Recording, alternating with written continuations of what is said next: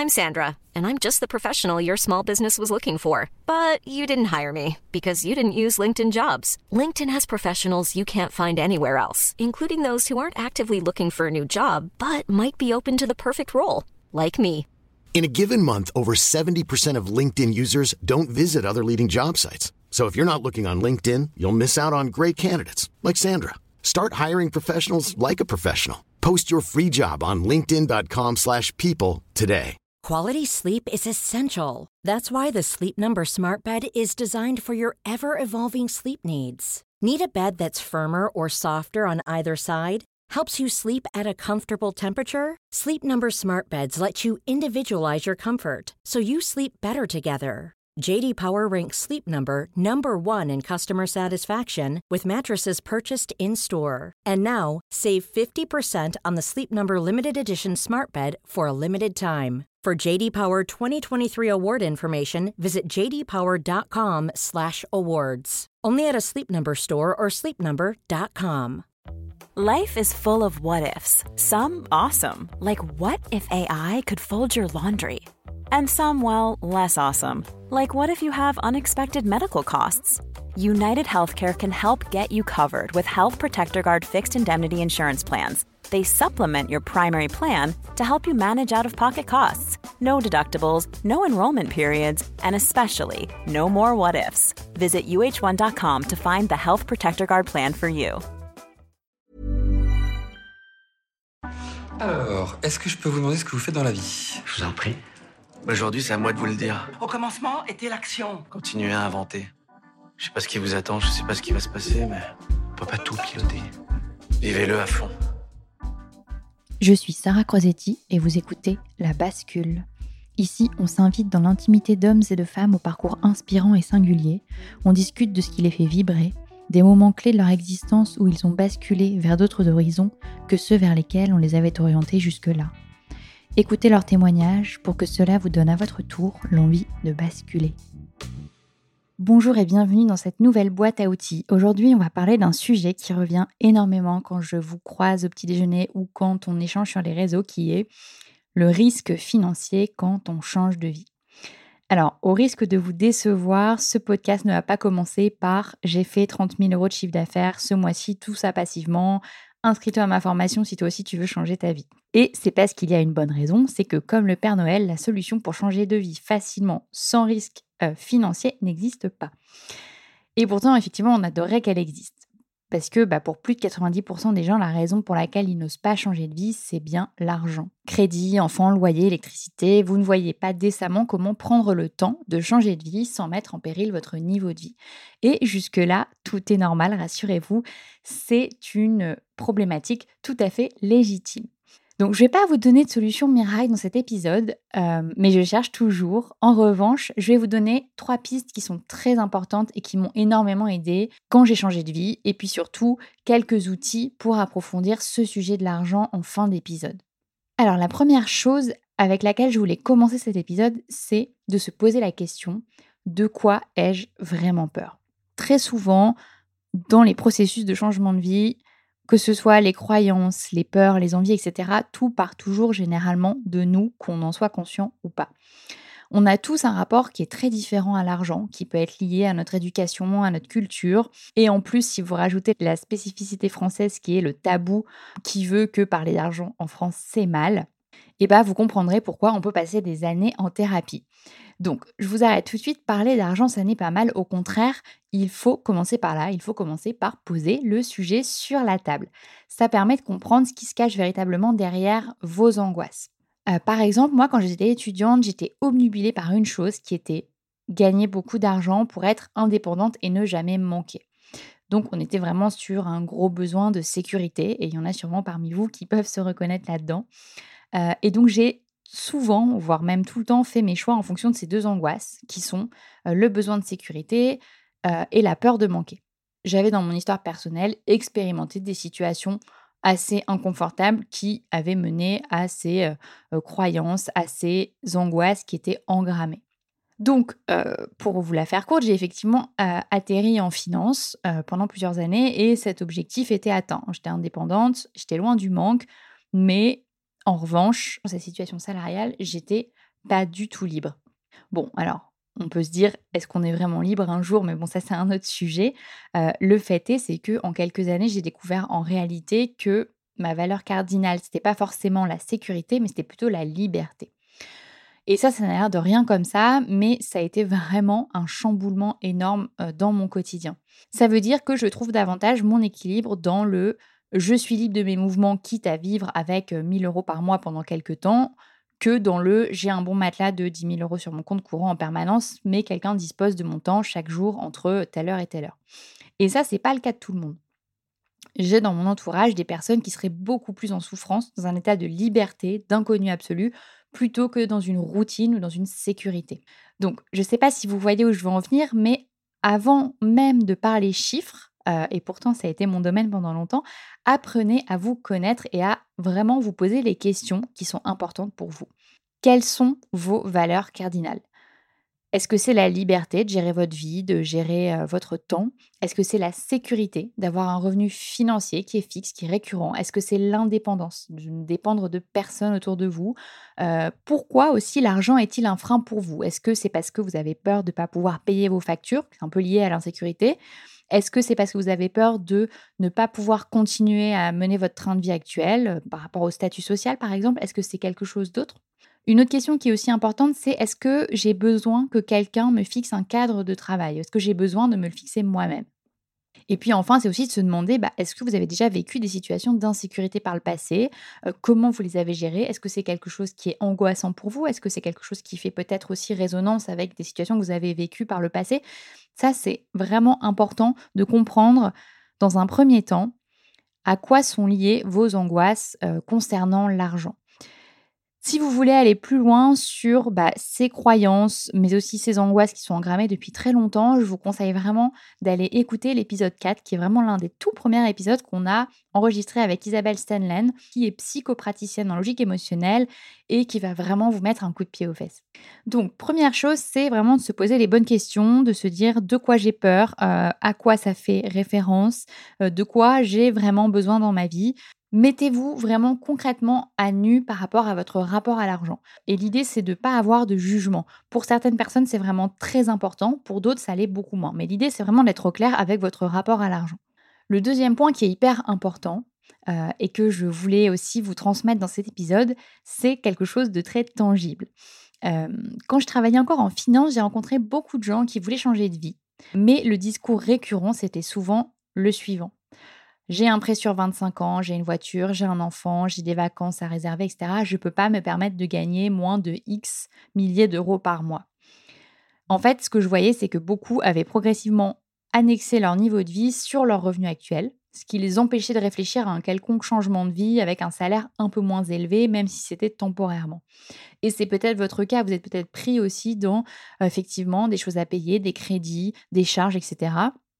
Et si vous prenez l'équation revenu égale dépenses, euh, avec un peu d'épargne pour les, pour les plus chanceux, mais euh, si on prend aussi en compte que dans la majeure partie des cas, changer de vie professionnelle, ça prend vraiment du temps et donc ça prend aussi de l'argent, bah, les comptes sont plus bons.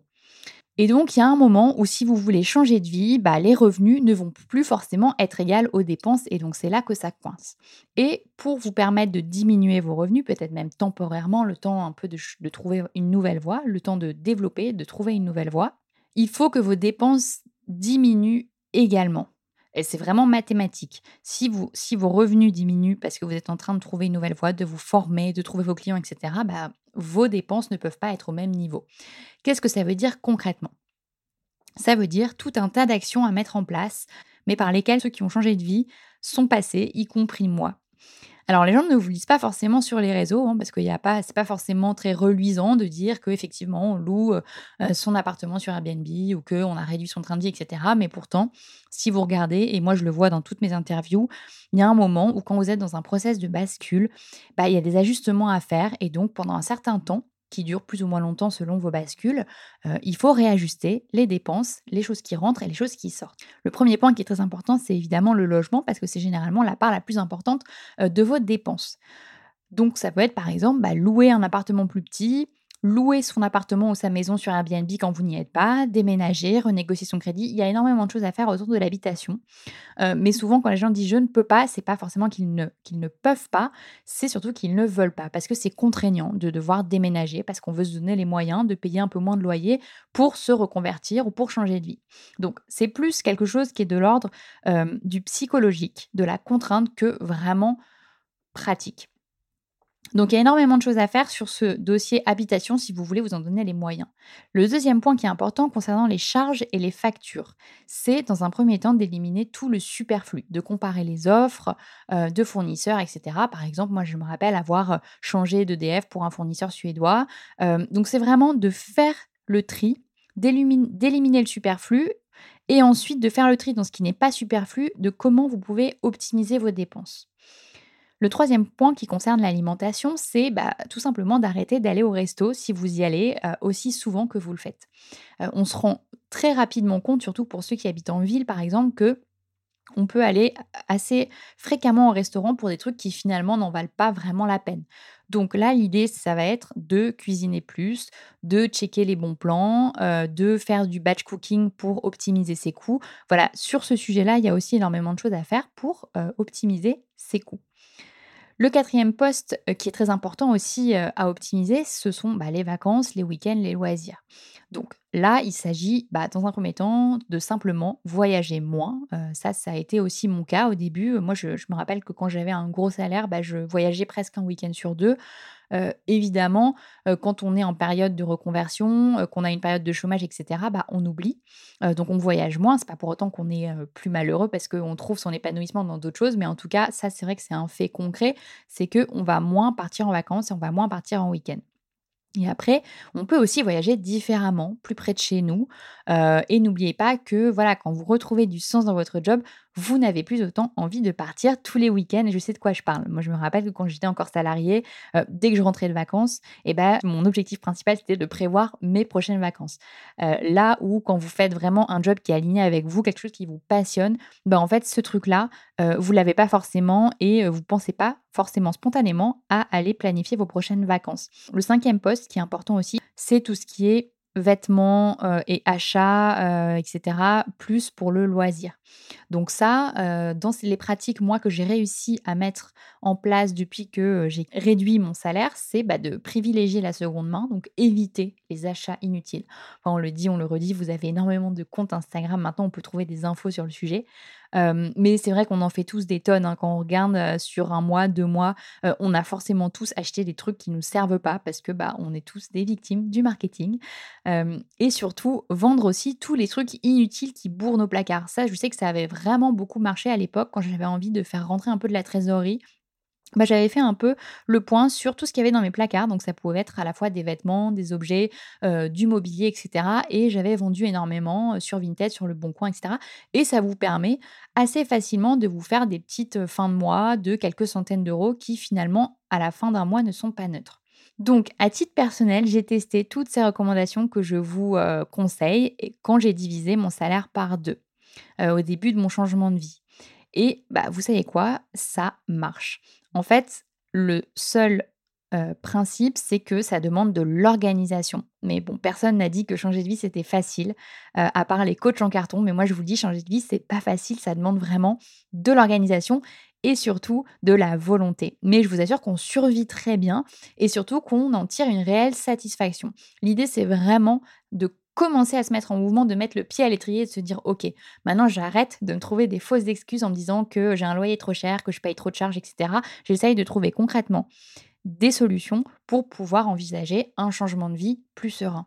Donc ce que je vous conseille, c'est vraiment de faire l'exercice suivant, c'est de prendre un papier, un crayon ou un Excel si vous êtes geek, de lister vos dépenses mensuelles et puis de réfléchir vraiment point par point à comment vous pourriez les diminuer en vous, aidant des idées que je vous ai données. Les avantages, c'est que ça va réduire votre stress et puis surtout, vous allez rentrer dans le concret au lieu de psychoter sans savoir vraiment de quoi on parle, de quelle somme d'argent, etc.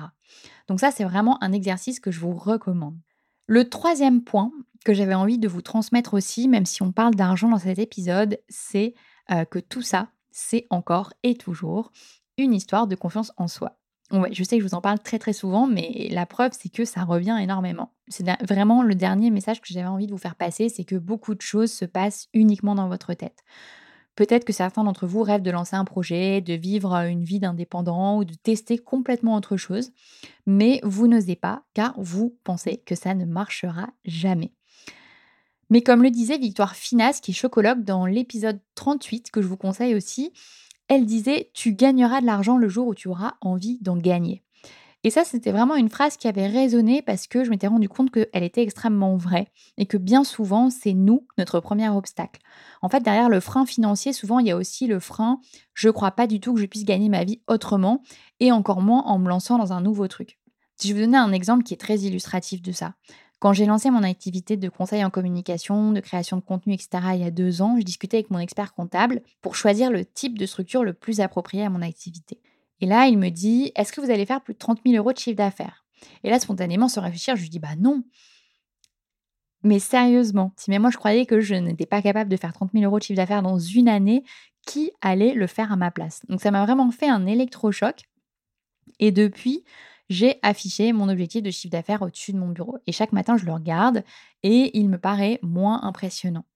Alors ça se fait pas du jour au lendemain parce que ça c'est des freins qui sont très ancrés, mais il y a des petites routines comme ça qui sont euh, assez faciles à mettre en place, qu'on a d'ailleurs euh, beaucoup euh, développé dans la formation confiance en soi qu'on a co-créé avec Céline Chevassu. Toutes les infos sont sur notre site, mais il y a énormément de petits exercices que moi je fais aussi au quotidien parce que bah, c'est des choses qu'il faut faire régulièrement. C'est pas on fait pas une formation pendant un mois et puis après on arrête. En fait la confiance en soi ça se travaille au quotidien. Donc chaque matin, je regarde mon chiffre d'affaires et je l'imprime, euh, j'y réfléchis et j'imagine qu'un jour, en fait, il va finir par me paraître ridicule. Bref, l'idée, c'est vraiment de croire en vous, en votre capacité à gagner de l'argent différemment, parce que personne va le faire à votre place. Donc, posez des actions, aussi petites soient-elles. Même un chiffre d'affaires qui est griffonné sur un bout de papier au-dessus de votre bureau, c'est déjà une action. On arrive déjà à la fin de cette boîte à outils. J'espère qu'elle vous aura servi. Pour aller plus loin, je vous recommande un livre qui s'appelle Money Boss. Alors l'idée c'est pas tout avaler tout rond parce que bon, il y a énormément de choses qui sont un peu clichés, mais il y a aussi beaucoup de matière pour se questionner et pour changer au quotidien ses habitudes financières. Donc apprendre avec des pincettes, mais il y a quand même des choses qui sont très intéressantes, notamment sur les mises en pratique. Et il y a ensuite un podcast qui s'appelle Richissime, euh, qui, comme son nom l'indique, traite des sujets de l'argent sous énormément de formes. Donc, ça peut être de l'investissement, euh, de l'immobilier, euh, comment savoir économiser. Enfin, il y a vraiment, c'est, il y a une multitude de sujets autour de l'argent, donc je vous le recommande. Il y a sûrement des choses qui vont vous intéresser. Et enfin, mon dernier conseil, c'est la newsletter Plan Cash, que certains connaissent déjà peut-être, qui est une newsletter féminine et qui est spécialisée sur les sujets d'argent, comme quoi tout existe. Et il y a énormément de conseils précieux dans ces newsletters. Et euh, c'est aussi sur bah, comment investir, comment gérer son argent, comment gérer son rapport à l'argent. Enfin, il y a vraiment énormément de sujets. je la trouve très pertinente et donc je vous la recommande. Petite annonce que j'ai oublié de vous dire en intro, mais le 12 décembre, on fait notre apéro de la bascule qui est un rassemblement autour de verres, de tapas maison, etc., qui se déroulera à la Villa Gypsy à Paris. Si vous êtes dans le coin, n'hésitez pas à passer, n'hésitez pas à prendre votre place. on est déjà plus de 40, donc c'est vraiment chouette cet engouement. Il y a énormément de femmes qui viennent bah, pour se rencontrer, pour s'inspirer, mais aussi pour présenter des créations, parce qu'on a beaucoup de créatrices ou d'entrepreneuses dans la communauté de la bascule. et donc, elles viennent présenter leurs premiers produits. Et puis, il y a aussi bah, des réductions sur tout le concept store de la Villa Gypsy. Si vous voulez faire vos achats de Noël avec de la bonne humeur, un petit verre de sangria et puis surtout plein de chouettes nanas, n'hésitez pas à prendre votre place. Je vous remettrai le lien dans la description du podcast. Voilà, je vous souhaite une belle journée et je vous dis à très bientôt pour de nouveaux épisodes de La Bascule. Pour retrouver toutes les références et les ouvrages abordés dans ce podcast, rendez-vous dans la description du podcast ou sur le compte Instagram La Bascule Podcast.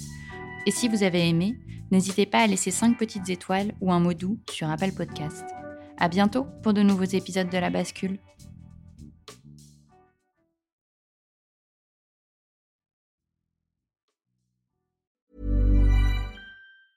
Mom deserves the best, and there's no better place to shop for Mother's Day than Whole Foods Market. They're your destination for unbeatable savings, from premium gifts to show-stopping flowers and irresistible desserts. Start by saving 33% with Prime on all body care and candles. Then get a 15-stem bunch of tulips for just $9.99 each with Prime. Round out Mom's menu with festive rosé, irresistible berry chantilly cake, and more special treats. Come celebrate Mother's Day at Whole Foods Market.